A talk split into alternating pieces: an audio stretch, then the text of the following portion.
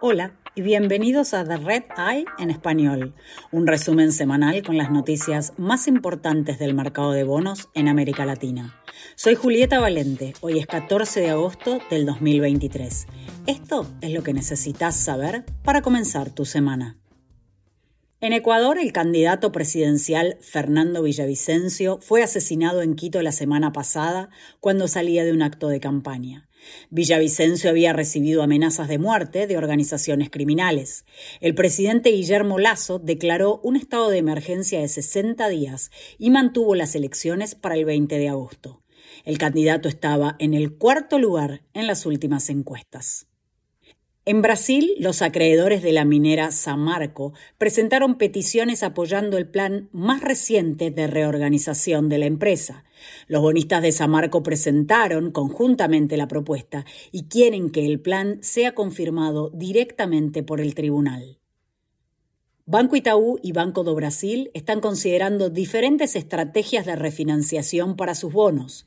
Itaú no tiene planeado recomprar sus bonos con vencimiento al 2029 y al 2031 debido a las condiciones actuales de mercado. En tanto, Banco do Brasil planea recomprar sus bonos a perpetuidad el próximo año debido a las altas tasas de interés. El Banco Estatal podría necesitar emitir 3.000 millones de dólares en los mercados locales o internacionales.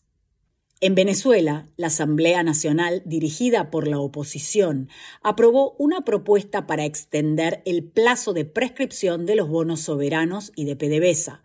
La extensión permitirá futuras negociaciones con los acreedores y reducirá los riesgos de nuevos juicios en los tribunales de los Estados Unidos. Los tenedores de bonos estaban considerando demandar para proteger sus reclamos. En México, operadora de servicios Mega, espera refinanciar sus bonos al 2025 el próximo año. La compañía financiera está considerando una oferta de canje como parte de una estrategia de gestión de pasivos. Mientras tanto, Crédito Real no logró conseguir el apoyo necesario para avanzar con su plan de reorganización antes de la fecha límite del 10 de agosto. Los bonistas y la compañía acordaron una extensión de 30 días. La empresa había reunido el apoyo del 47% de sus acreedores, pero necesita más del 50%. En Chile, un grupo de bonistas de Nova Austral planea votar en contra de la propuesta de reestructuración de la compañía. La salmonera había ofrecido ceder el control de la empresa a los bonistas y al banco DNB. Gracias por escuchar The Red Eye en español. Pueden suscribirse a The Red Eye en inglés, español y portugués desde cualquier plataforma.